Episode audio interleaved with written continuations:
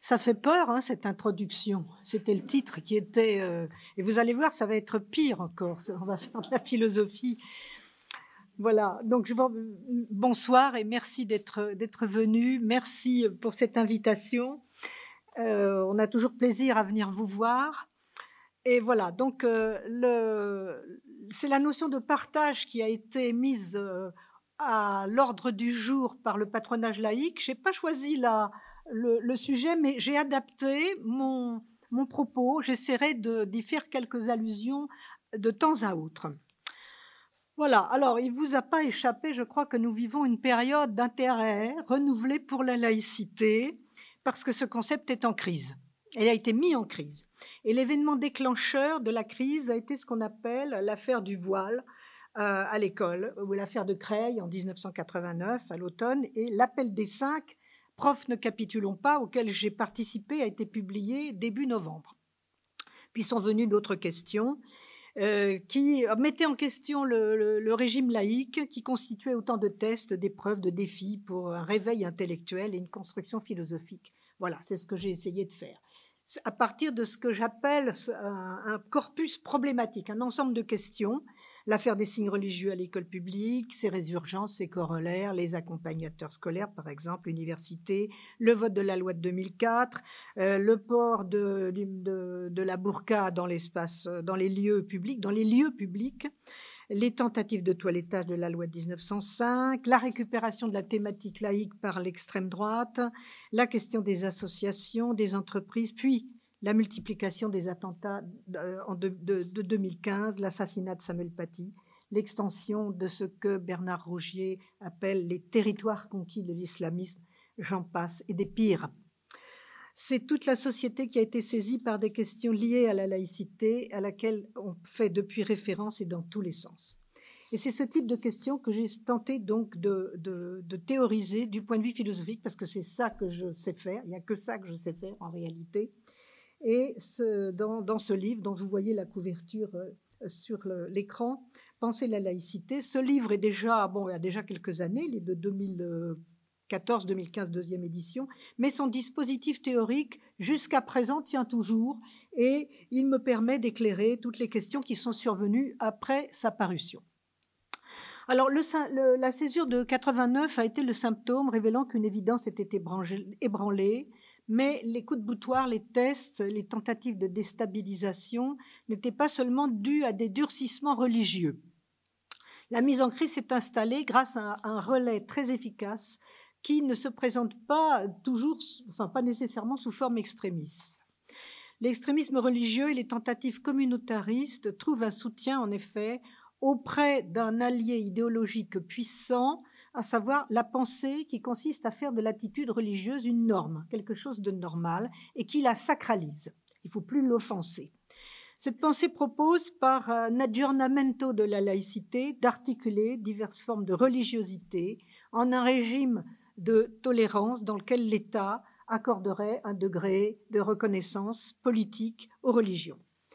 Or, ces tentatives de réinsertion du religieux dans le domaine de l'efficacité politique sont appuyées sur quelque chose qui est, qui est évident, en tout cas apparent, l'évidente universalité de ce qu'on appelle le fait religieux. Il y a des religions partout.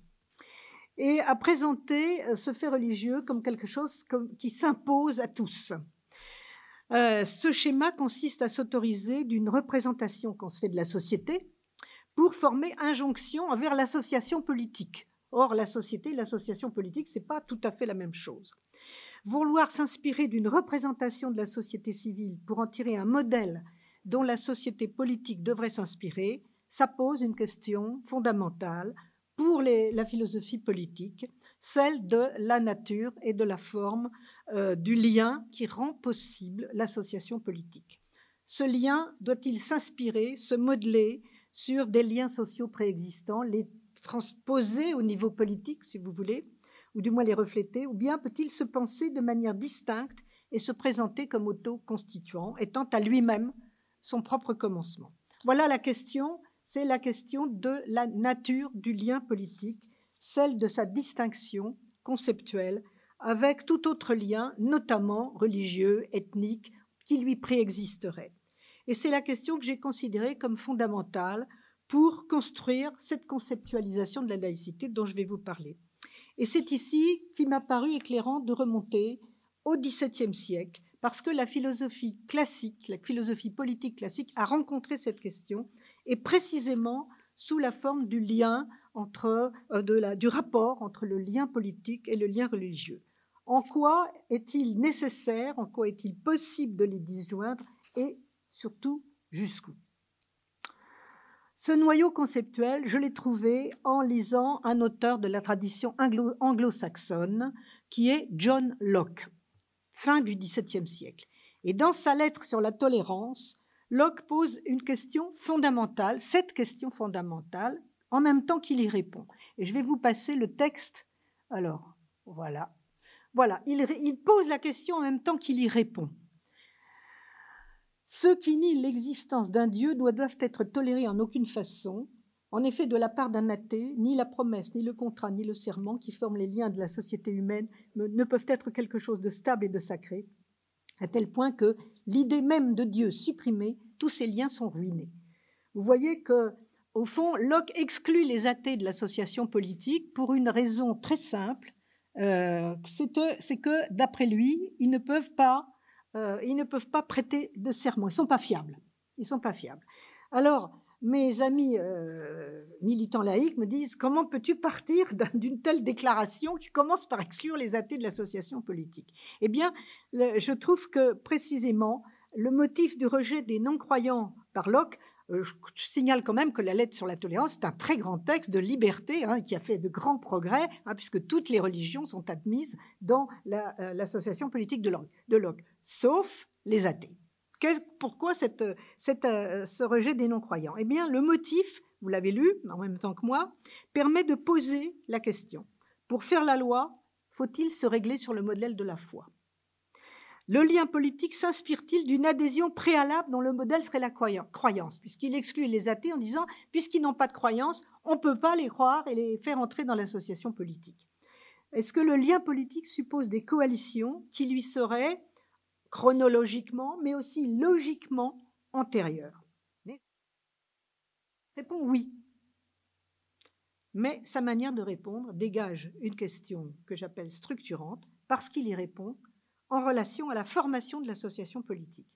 Eh bien, comment allons-nous faire apparaître la différence laïque? Vous le, voyez tout de suite. Je reprends Locke reprenant son raisonnement. Pour, euh, établir le concept de tolérance, il, il sépare bien l'association religieuse et l'association politique en disant, bon, elles n'ont pas les mêmes buts, elles n'ont pas le même effet, mais il les rejoint en disant, elles ont le même fondement, la même racine, la croyance. Eh bien, vous voyez tout de suite que pour dissocier euh, la, pour, pour, faire pour introduire la laïcité dans ce schéma, il suffit de répondre, de dire est-ce qu'on peut répondre non à la question de Locke? Est-ce qu'on peut répondre non? Est-ce que la racine justement de l'association politique n'est pas dans une croyance antérieure ou dans le fait qu'on croit à quelque chose Voilà. Alors, voilà. Voilà le schéma de Locke. Hein. je ne vais pas vous le commenter en détail, sinon on y passerait toute la conférence. Il distingue bien associations civiles et associations religieuses. Elles n'ont pas le même but, elles n'ont pas les mêmes moyens, elles n'ont pas les mêmes, le même principe, mais elles ont la même racine. La forme, ce que j'appelle une forme fiduciaire. Il faut croire à quelque chose. Le lien religieux est fondamental pour lui. À partir de là, il y a disjonction. Eh bien, vous voyez tout de suite que c'est ce que j'ai mis euh, dans le tableau, euh, mon, la case colorée, eh bien la laïcité va dire non, on prolonge la dissociation. Et voilà. On va répondre non à la question de, de Locke. Le concept de laïcité va s'inscrire dans le champ de la tolérance, mais il le modifie sur un point, et ça change tout. Il le modifie radicalement. Le schéma de Locke peut être repris à cette différence près la, cellule racine commune est elle-même l'objet d'une disjonction, elle est scindée en deux. La radicale identité entre foi et loi n'est plus pensée comme nécessaire à l'association politique, on peut en faire l'économie. Voilà la différence en termes de structure. Ça semble tout simple, mais cette différence est une option philosophique très importante dans son minimalisme, parce qu'on va évacuer le lien, la référence à un lien préalable qui soit religieux, ethnique, euh, euh, de, type, de type coutumier, hein, voilà. Eh bien, l'association politique va devoir se penser elle-même, à partir d'elle-même, comme immanente et entièrement autoconstituante, ne devant rien à autre chose qu'elle-même, comme un commencement. L'antériorité chronologique des associations préalables, bien sûr, subsiste. On ne va pas les détruire, mais l'association politique va, euh, va récuser leur antériorité logique. Pour penser l'association politique, on va partir de ce que c'est qu'une association politique. Et donc, on va suspendre. On va suspendre la question des croyances. Ça ne veut pas dire qu'on va l'effacer. Et c'est un courant de la Révolution française, incarné par Condorcet, qui a effectué ce retournement euh, alors même que le mot laïcité n'existait pas encore. Voilà, donc euh, je vais. Il en résulte notamment que le statut politique, juridique et moral des non-croyants devient un élément fondamental, un élément décisif, un élément critique, le degré de reconnaissance dont ils jouissent, le fait que la non-appartenance, le, degré de reconnaissance dont ils jouissent, le fait de la non-reconnaissance de, l'appartenance communautaire entraîne, n'entraîne plus une dépréciation. Les athées, les non-croyants, ceux qui n'appartiennent pas, qui ne revendiquent aucune appartenance, ont autant d'importance du point de vue euh, moral, du point de vue juridique, du point de vue politique que les autres. La non-appartenance a donc entre dans sa majorité politique à ce moment-là. C'est une pierre de touche, bien sûr, et c'est toujours une pierre de touche pour juger de la laïcité d'une association politique. C'est une pierre de touche qui est toujours utilisée, notamment par euh, l'enquête Freedom of Thought que vous consultez peut-être, qui est facile à consulter sur Internet. Il se demande quelle, est la liberté euh, de, euh, à l'égard de la, de la croyance dans chaque, dans chaque pays. ils ont une liste de critères, et sur cette liste de critères, il y a effectivement le, critère suivant, est-ce que les non-croyants jouissent des mêmes, de la même considération, des mêmes droits? Est-ce qu'ils ont les mêmes libertés? Ben Vous savez, il n'y a pas beaucoup de pays pour lesquels c'est le cas. Il n'y a pas beaucoup de pays pour lesquels c'est le cas. Alors, le premier résultat de cette, de ce premier, de cette, de cette démarche, c'est que c'est une formule qu'on peut exprimer par une analogie arithmétique que j'emploie très souvent quand je fais une conférence, celle du zéro une analogie arithmétique. Et je l'emprunte à un commentaire qu'a fait un de mes collègues, le professeur Philippe Petit, à l'issue d'une conférence qu'il m'avait invité à donner. Voilà. Et c'était une conférence devant des étudiants américains. S'agissant de l'organisation de la liberté de conscience et de la liberté des cultes, il a fait cette analogie avec un système de numération. Les anglo-saxons, nous les anglo-saxons, puisque lui s'incluait là-dedans, euh, nous commençons l'association politique en comptant par 1 nous commençons par 1. Les Français, eux, ils commencent par 0. Donc, c'est le moment, justement, 0, c'est le moment sur lequel va s'installer l'association politique intégrer l'ensemble des libertés. Partir de 1, c'est s'appuyer sur les religions, sur les communautés existantes, pour les réunir dans ce qu'ils ont de commun. Partir de 0, c'est euh, du fait même de ce minimalisme, il n'y a pas d'apparentement à un lien préalable, c'est ouvrir un espace plus large qui pourra euh, accueillir toutes les positions, y compris celles qui n'existent pas encore. Donc, une association politique laïque, je résume le, le, premier résultat de cette investigation, une association politique laïque ne se contente pas d'assurer la liberté de ceux qui se réclament d'une appartenance, elle assure aussi la liberté de ceux qui n'en revendiquent aucune, qui ne forment pas de communauté préalable, qui n'ont foi en rien ni en personne, et c'est là encore qu'apparaît la pertinence de cette analogie avec le zéro. Le droit de non-appartenance ne se juxtapose pas au droit d'appartenance. C'est pas une communauté à côté des autres. Il n'en est pas la variante inversée. Il en est la condition. C'est ça le zéro. Pour paraphraser Beaumarchais, sans le droit à la non-appartenance, il n'y a pas d'appartenance valide. Alors, beaucoup de conséquences peuvent être tirées de, ça. C'est à partir de là que j'ai construit euh, mon livre. Je ne vais pas vous les énumérer toutes. Euh, je crois que j'en ai mis euh, quelques-unes. Donc, non, là, je, crois que je ne les ai pas mises sur ce, sur ce, Voilà, si c'est ça. Oui, c'est la liste. Voilà, donc vous avez plusieurs euh, conséquences que j'ai, euh, j'en ai mis, mis quelques-unes sur cette, euh, sur cette diapo. La séparation des églises et de l'État n'épuise pas la laïcité, effectivement, puisqu'il s'agit de, de, penser l'association politique. Il, il, y aura une dualité entre le principe de laïcité et le principe de liberté. Nous aurons installé sur le moment zéro la puissance publique et tout ce qui participe de la puissance publique va s'abstenir en matière de croyance et d'incroyance, mais les communautés continuent à exister. Il n'y a pas de raison de, brimer leur liberté, mais on va avoir un partage justement entre le moment civil, le moment civique, le moment politique et le moment social. On verra le détail euh, tout à l'heure. C'est ce qu'on appelle le principe de laïcité, va s'appliquer à la puissance publique, c'est elle qui va rester sur le moment zéro, sur l'espace zéro, mais toutes euh, les, les, croyances, les incroyances vont pouvoir se déployer. Et donc, nous avons à la fois un principe de laïcité qui va restreindre la liberté de la puissance publique et puis un principe de liberté. Mais ça, j'y viendrai tout à l'heure, je le commenterai un peu plus en détail. La liberté des cultes euh, n'est pas un droit créance, mais un droit liberté. La non-reconnaissance politique, le non-financement public des cultes sont déductibles de l'espace zéro. La, puissance publique est sur l'espace zéro, elle s'abstient de toute euh, croyance, de toute incroyance, mais elle va bien sûr, elle, ne, elle, ne, va pencher, elle ne va favoriser ou défavoriser aucune croyance existante, aucune religion. Donc, nous aurons un non-financement public des cultes. Ce n'est pas euh, euh, la, et la, liberté des cultes va être entière, mais ils n'auront pas droit au financement. La liberté des cultes n'est pas donc un droit créance, c'est un droit liberté. Hein, vous pouvez exercer votre culte comme vous voulez, mais vous ne pouvez pas demander à la puissance publique d'assurer les, frais de cette liberté. C'est un droit liberté, c'est pas un droit créance, c'est pas comme le droit à l'instruction, hein, comme le droit à la circulation, par exemple. Vous pouvez ne pas l'exercer, bien sûr. Euh, l'association politique ne suppose aucun lien préalable.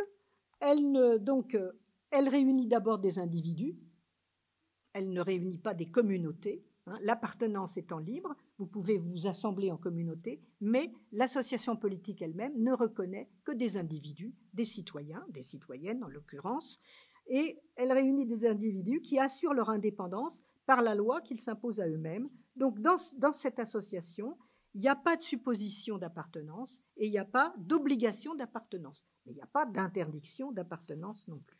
Donc j'ai coutume de dire qu'il s'agit d'un atomisme. Hein, c'est un atomisme euh, politique. Et pour caractériser cette association d'individus, le modèle contractuel ordinaire n'est pas adéquat, c'est-à-dire que l'association politique ne se pense pas comme un contrat donnant-donnant comme un contrat commercial. Les citoyens et l'association politique ne passent pas un contrat, mais ce sont les, citoyens directement, par enfin non pas directement, mais par l'intermédiaire de leurs représentants, qui font les lois. Donc la République ne négocie pas avec des groupes. Hein, elle ne, euh, bon, il n'y a pas de clientélisme, si vous voulez, en termes, euh, en contemporains. Hein. La République n'est pas un deal avec tel ou tel groupe, elle ne traite pas avec des lobbies, c'est pas une association sur le modèle de l'échange marchand. Je te donne si tu si tu euh, si tu reconnais ma loi, eh bien je te donne euh, une récompense. C'est pas comme ça que ça marche. Non, euh, il s'agit d'une association qui réunit tous les citoyens et qui raisonne en termes d'intérêt, de bien commun. Hein, en termes de, de bien commun. On traduit ce, ses droits, sa liberté, sa sécurité, non pas en termes particuliers, mais en termes universels, pour qu'ils soient possibles ensemble. Voilà, c'est ainsi que fonctionnent les lois euh, d'une association laïque. Les communautés ne sont pas pour autant exclues, élucidation du concept de communautarisme. Le communautarisme associatif n'est pas du tout euh, impossible, hein, il n'y a pas de raison, les gens peuvent s'assembler, on peut même leur donner, lui donner un cadre juridique, mais euh, un rassemblement devient communautaire au sens où nous l'employons au sens fort, à partir du moment où il s'érige en dépositaire d'une chasse gardée, où il fait pression sur ceux qu'il regarde comme devant lui appartenir, et il passe au niveau politique lorsqu'il réclame des droits et des devoirs particuliers.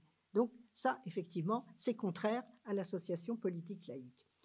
La, laïcité ne s'oppose pas aux religions, ça, ça se déduit facilement de ce que j'ai dit, elle s'oppose seulement à leur visée politique, à la partie politique des religions, parce que une grande partie des religions ont une partie politique, ont des prétentions à faire la loi. Hein. Elle s'oppose à leur tentative de faire la loi en tant que telle, mais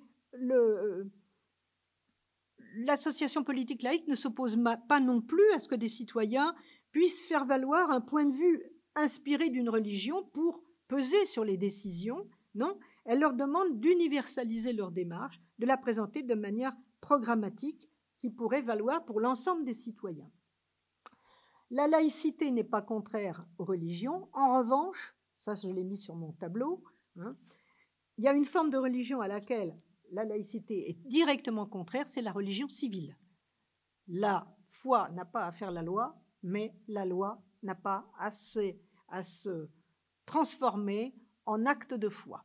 Hein. Ce sont les citoyens qui la font, ils peuvent la défaire, ils peuvent la modifier. Donc, il n'y a pas de sacralisation de la loi. La, loi n'a pas à se transformer en article de foi.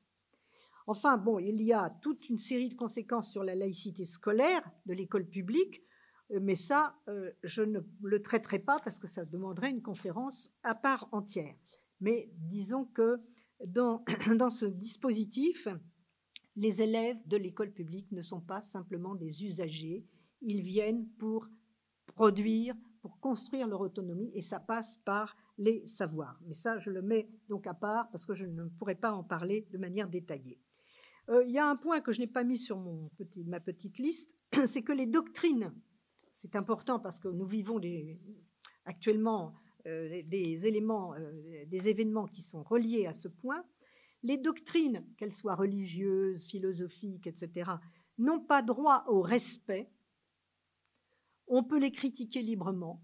Ce sont les citoyens, ce sont les personnes et les citoyens, pas seulement les citoyens, mais les personnes qui ont droit au respect. Donc les doctrines n'ont pas de droit au sens où les personnes en ont. Vous voyez tout, de suite pourquoi je dis cela, hein, parce que euh, nous avons aujourd'hui euh, beaucoup de, mouvements, de revendications qui font comme si les doctrines avaient des, au fond, été comme si euh, les croyances étaient consubstantielles à une personne. Et donc, on ne pourrait plus du tout les critiquer, les attaquer ou s'en moquer. Voilà. Bon, alors je vais mettre un, écran blanc. Alors, je l'ai dit tout à l'heure, je, vais commenter un point plus, précis de, cet ensemble. le régime de laïcité Enfin, je parle de régime et de principe de laïcité. Parce qu'on ne voit pas toujours très bien la différence entre les deux. Le régime laïque, un ensemble, repose sur une dualité, sur deux domaines. Il articule deux éléments.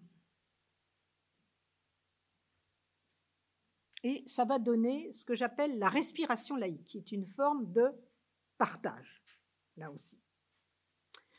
Le régime de laïcité articule deux éléments. Premier élément, le principe de laïcité. On l'a vu tout à l'heure, on l'a déduit tout à l'heure du point initial.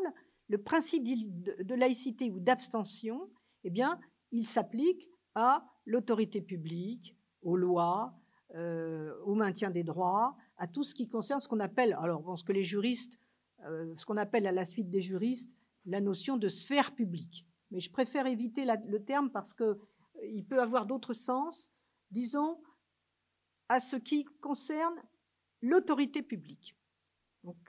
Ce qui dirige, ce qui fait les lois, aussi bien le pouvoir législatif que le pouvoir constituant, que le pouvoir judiciaire, que le pouvoir exécutif. Là, nous avons le principe de laïcité, c'est-à-dire que l'autorité publique s'abstient Hein, se limite, hein, c'est un domaine limité, elle s'abstient euh, de toute déclaration, de tout soutien, de tout dénigrement, euh, de se prononcer en matière de croyance, d'incroyance. Bon, ça, tout le monde le sait, hein, c'est une... Euh, une chose que tout le monde connaît très bien, c'est ce qu'on appelle le principe de laïcité. Mais je tiens, je souligne un point, ce principe de laïcité s'applique à un domaine limité. Un domaine bien limité qui est fini.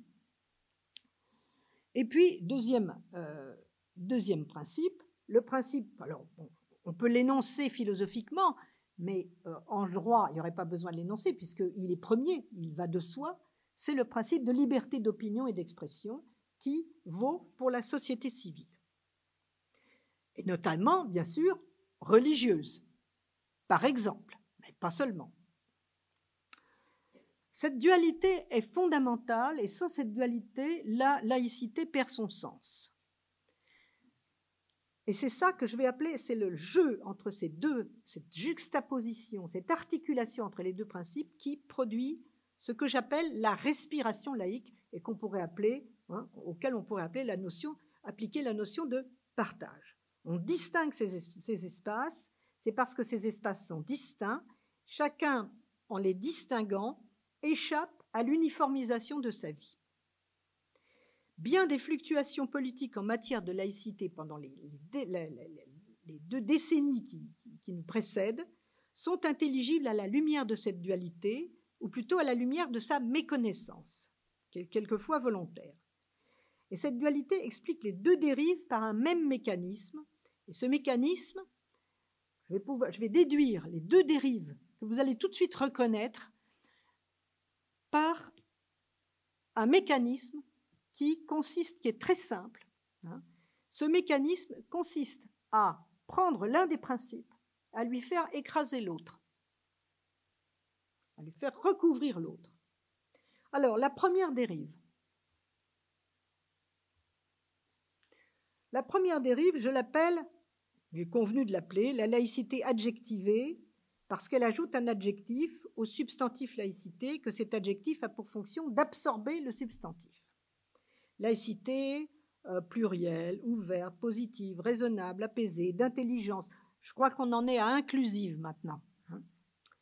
Ce phagocytage exprime une opération conceptuelle, une opération politique. Alors, en quoi ça consiste? Ben, Vous prenez, je crois que je vais revenir sur le, principe, tableau précédent, vous prenez le principe vous prenez le principe de liberté, hein, vous prenez le principe de liberté et vous considérez qu'il va s'appliquer aussi à l'autorité publique. Voilà. Donc, voilà, c'est comme ça que vous allez avoir, donc, vous allez laisser envahir l'autorité publique par la, liberté d'expression, la liberté d'expression religieuse, et vous aurez à terme reconnaissance des communautés euh, euh, religieuses reconnaissance officielle des cultes, il y aura financement des cultes, etc. Donc, bien entendu, ce n'est pas toujours massif, hein, mais c'est par des grignotages que ça se fait. Donc, en étant au domaine de l'autorité publique, le principe de, libre, expression qui règne dans la société civile, on, récuse le caractère neutre et minimaliste de la puissance publique pour faire de l'opinion religieuse une norme. Voilà, vous reconnaissez ce que je suis parti de là. Hein, on fait de l'opinion religieuse une norme. On autorise les propos et les positions religieuses au sein de l'État lui-même. Et voilà, euh, de proche en proche, on va donc légitimer la communautarisation religieuse du corps politique. Alors ça, cette dérive a été, bon, elle est très très fréquente, elle est très, elle, elle refait surface très très souvent. Elle a été désavouée par exemple par le vote de la loi de mars 2004 sur le port des signes religieux, l'interdiction du port des signes religieux à l'école. Ça, c'était un grignotage très très important mais elle revient euh, régulièrement avec toutes sortes de grignotages. Pourquoi on financerait pas les cultes? Pourquoi on ferait pas l'apartheid dans les cimetières? Euh, Les accompagnateurs scolaires, etc. Vous avez toute une série. La seconde dérive, bah, vous prenez l'autre principe. Vous prenez le principe de laïcité qui s'applique à la puissance publique et vous dites on va l'appliquer partout. Et vous obtenez alors la deuxième dérive, l'extrémisme laïque, ultra, qui consiste donc à étendre le principe de laïcité à la société civile. Et alors vous allez dire ah ben non, on ne veut plus du tout euh, d'affichage religieux dans l'espace public. Vous voyez l'ambivalence de ce terme, espace public. Que veut dire espace public? Alors vous allez interdire euh, bah, le port euh, d'un voile, euh, le port d'une kippa dans la rue, etc. Vous allez réclamer tout ça. Nous avons effectivement aujourd'hui des courants qui réclament cela, qui réclament cela. Bon. Vous voyez que le terme espace public est très ambivalent, parce qu'il désigne tantôt le domaine de l'autorité publique, où effectivement le principe de laïcité doit s'appliquer, l'école publique, les agents publics, les fonctionnaires, les, euh, magistrats, la loi, etc. Tantôt l'espace commun dans lequel nous nous croisons, la rue, euh, une salle de conférence, un magasin, un hall de gare, etc. Vous voyez, donc il faut faire très attention à cela. Et donc, euh, vouloir interdire toute expression religieuse dans l'espace civil, je préfère le terme espace civil, ça consisterait donc à nettoyer toute euh, signalisation religieuse. Ça, ça c'est pas du tout nouveau. Euh, moi, j'ai été rendu sensible dès l'année 2007 parce qu'on a appelé l'affaire du gîte d'Épinal. Je ne sais pas si vous vous souvenez de ça. Été ma pomme de Newton, en quelque sorte, le gîte d'Épinal. Mais je vous raconterai ça si on, on a le temps d'en discuter. Bon. C'était au fond une, responsable d'un hôtel, d'un gîte, qui voulait interdire euh, le, port de signes religieux dans son établissement sous prétexte que c'était un espace public. Ben non, justement, c'est un espace civil. Elle a été lourdement condamnée. Et certains militants laïcs qui ont cru bon de la conseiller aller jusqu'au bout euh, l'ont exposée à une lourde peine. Voilà, parce que ça, ça n'est pas possible. Bon.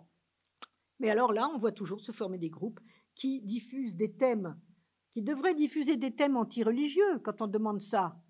Mais non, en fait, ils s'en prennent à une seule religion. Ils s'en prennent euh, particulièrement, ce sont des thèmes anti-musulmans. Mais il faudrait leur faire remarquer qu'à ce moment-là, si on fait un nettoyage de l'espace civil, si on enlève le voile, il bah, faut aussi enlever les croix, les soutanes, etc. Ces deux courants, vous voyez, se font face. Ils fonctionnent avec un même mécanisme, de manière opposée, mais c'est le même mécanisme. C'est ça qui m'a intéressé du point de vue théorique. Et ils se sont relayés, ils ont offert la laïcité à l'extrême droite. C'est comme ça que j'arrive à expliquer ce que euh, ce, phénomène extrêmement euh, prégnant qui, euh, qui existe depuis un bon moment. Hein. L'extrême droite se saisit de la laïcité et l'un de ces courants déserte le terrain laïque pendant de longues décennies en disant mais il faut donner le droit le financement à tout le monde, les cultes, l'autorité publique doit reconnaître les cultes, etc. Et puis euh, l'autre l'investit avec des propositions durcies et réactives en disant mais non, regardez, qu'est-ce qu'ils veulent? Non, il faut tout, nettoyer. Les deux épousent le même fonds de commerce, euh, la constitution de communautés regroupées indistinctement et indiscrètement, en l'occurrence les musulmans. Les uns révèrent cette communauté fantasmatique comme si ça formait une communauté, comme s'il n'y avait pas plus différent d'un musulman qu'un autre musulman. Les uns révèrent cette communauté fantasmatique en criant à la stigmatisation dès qu'on parle de laïcité, disant bon, ah non, vous n'allez pas les stigmatiser. Ben non, il n'y a pas de raison. Euh, tout le monde obéit à la même loi. Donc on enlève son voile à l'école, euh, on l'enlève quand on est fonctionnaire, mais on peut le garder dans la rue. Bon, de la même manière, on enlève sa euh, on enlève les croix euh, surdimensionnées, etc. Donc la loi est la même pour tous. Les autres détestent cette communauté en criant à l'invasion, mais ce qui nous. Euh, à l'invasion ou au remplacement. remplacement, un concept plus large. Hein. Voilà, je préfère le terme invasion. Mais ce qui doit nous ouvrir les yeux, c'est que ces deux éléments de signes opposés, cette fois-ci, l'analogie n'est plus arithmétique, mais algébrique, les deux éléments sont de signes opposés, mais ils ont le même contenu, la même valeur absolue, ou plutôt absolutisée. Voyez, donc euh, j'ai fait un tableau, mais je crois que je vais vous en faire grâce parce que il est un peu.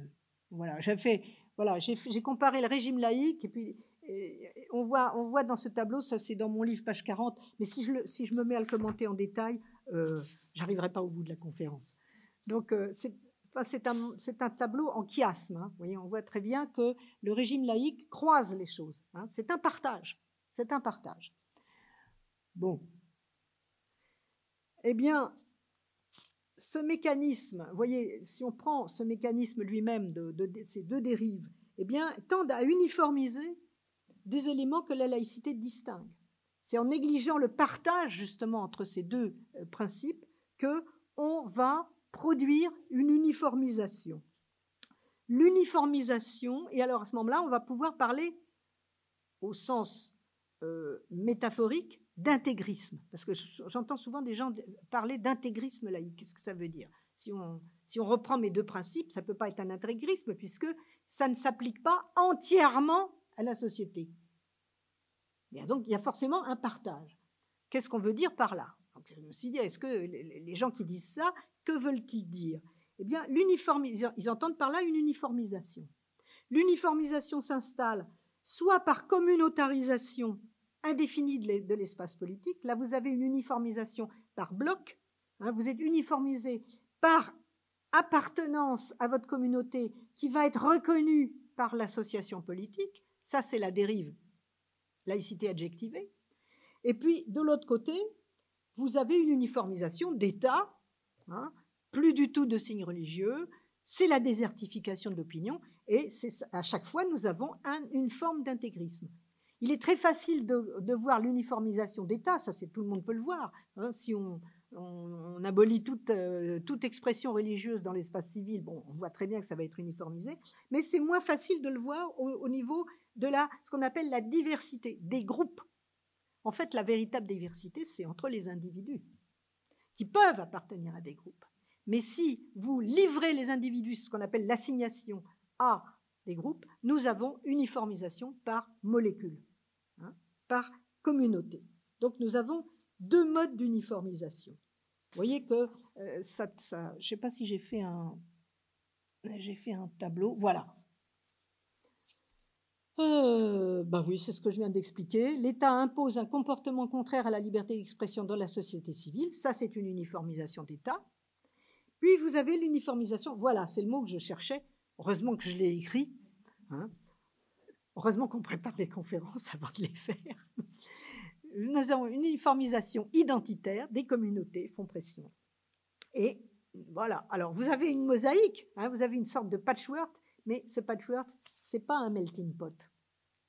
C'est une juxtaposition de communautés et chacun est invité, c'est gentiment dit, plutôt on fait pression sur chacun pour qu'il s'aligne sur son groupe d'appartenance. Et celui, qui euh, ou surtout celle qui entend s'en détacher ou bien euh, ne pas l'appliquer, eh bien, est considéré comme traître. Est considéré comme traître, comme quelqu'un qui a un, élément qui s'échappe, qui s'échappe. Vous voyez donc que j'ai insisté pendant tout le, assez, assez souvent. Euh, alors, c'est quoi? C'est ça. Voilà. J'ai insisté pendant euh, une grande partie de cette, euh, de cette intervention sur la notion, sur, sur les droits de l'individu. J'ai beaucoup insisté sur les droits de l'individu. J'ai même parlé d'atomisme, etc. Vous voyez que la, laïcité n'exclut pas l'individualisme. Et là, je suis un petit peu en porte-à-faux par rapport à beaucoup de, commentaires hein, qui, euh, c'est pareil, le mot partage pourrait être, euh, je ne l'interprète pas en termes de, euh, au fond, en termes fusionnels. C'est pas du tout comme ça que je vois la, la laïcité. Elle n'exclut pas les regroupements, elle institue une communauté générale de citoyens, d'individus qui se reconnaissent les uns les autres comme des sujets libres et qui font la loi, mais elle ne n'exige pas que chacun soit constamment euh, en état de, euh, euh, de fusion, de, de collectivité. Hein. Au contraire, ce sont des singularités qui s'assemblent. Ce sont des singularités. Et d'ailleurs, c'est bien ce que Locke reprochait aux athées. C'était d'être des électrons libres. Eh bien, ces électrons libres, l'association politique laïque va les réunir pour qu'ils puissent défendre justement leur singularité. Vous voyez Donc, l'association politique laïque n'est pas nécessairement contraire à l'individualisme. Euh, seulement, il y a plusieurs manières de penser l'individu. Et je terminerai la conférence par cette, euh, cette remarque-là. Hein. Nous, avons une, euh, nous avons en gros deux manières de penser l'individu et conséquemment deux manières de penser le, rassemblement. La première consiste à penser l'individu d'après des critères identitaire ou identificatoire. Définir, le définir par une identité formée par adhésion à une ou des communautés. Un peu comme, alors je suis euh, euh, mon appartenance, ma couleur de peau, euh, mon origine, etc. En fait, c'est un petit peu comme on compose une pizza à partir d'éléments disponibles. Voilà, vous avez les communautés, tu t'identifies à un certain nombre de communautés et tu obtiens ton, ton individualité. C'est une conception, on est tous comme ça, bien sûr, on appartient tous, on a des choix, on fait partie d'associations et d'identification. On ne peut pas, c'est même un,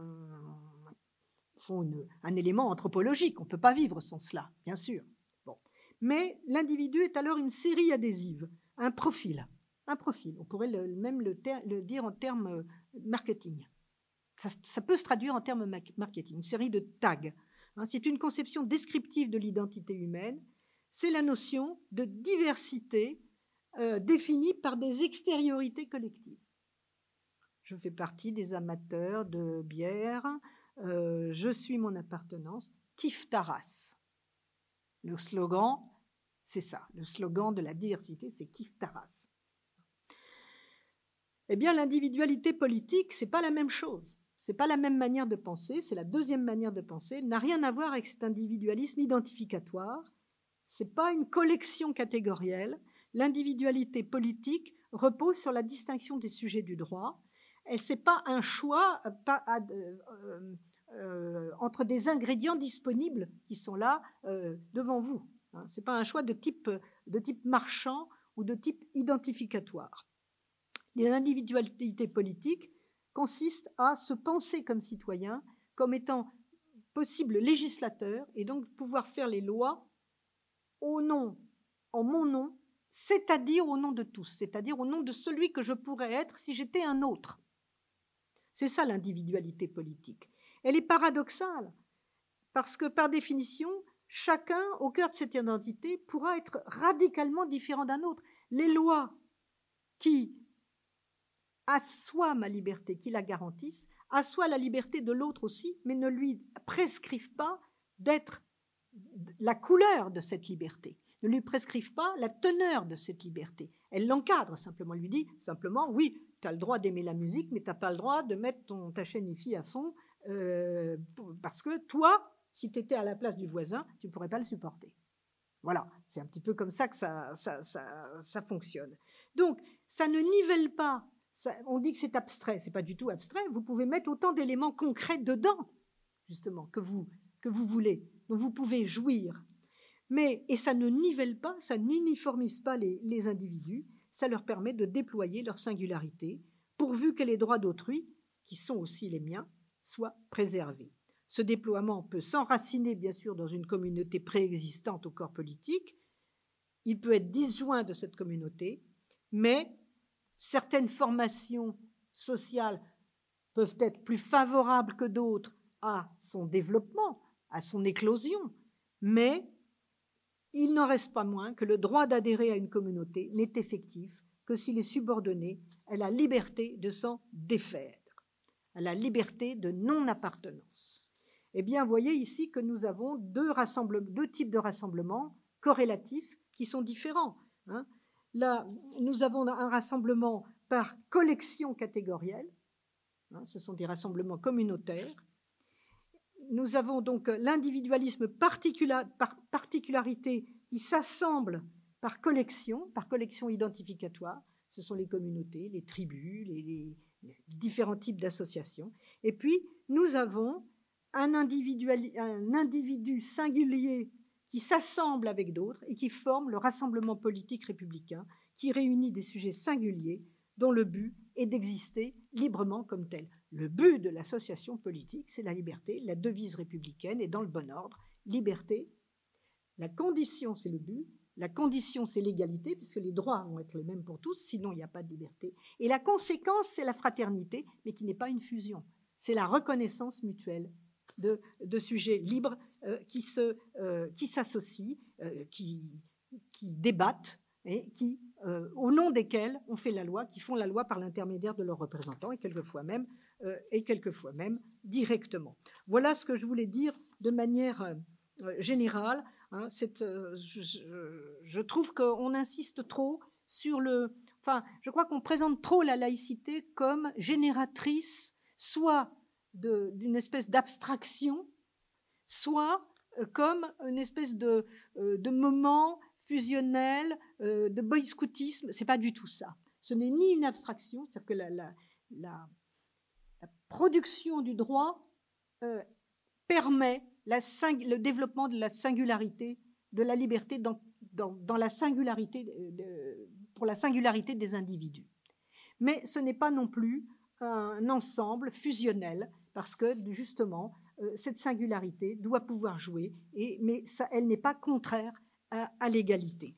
Voilà ce que je voulais vous dire. J'avais préparé, bon, encore trois pages sur la résurgence du, blasphème, sur les convictions laïques, mais je crois qu'il vaut mieux que je laisse ces points à la discussion, qu'on les aborde par la discussion. Je crois que j'avais encore un tableau à vous montrer, parce que j'avais travaillé quand même.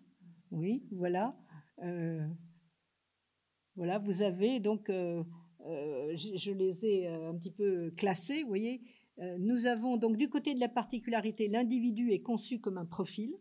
Il va s'assembler en communauté, collection, catégorie. L'identité est penser par identification à des contenus disponibles, c'est ce que j'appelle l'image de la pizza. Hein. et on se différencie les uns des autres, non pas de manière singulière, mais par des combinaisons de propriétés. Alors que la singularité du citoyen, euh, ou du sujet du droit même, hein, il n'est pas nécessaire d'être citoyen pour en jouir, est conçue comme un atome. Euh, le rassemblement qui en résulte est paradoxal, c'est-à-dire que les mêmes droits pour tous et paradoxe, c'est-à-dire qu'à l'intérieur de, chaque, de, ces droits, chacun peut loger sa liberté de manière singulière, ou en faire beaucoup, en faire peu, être lui-même ou elle-même.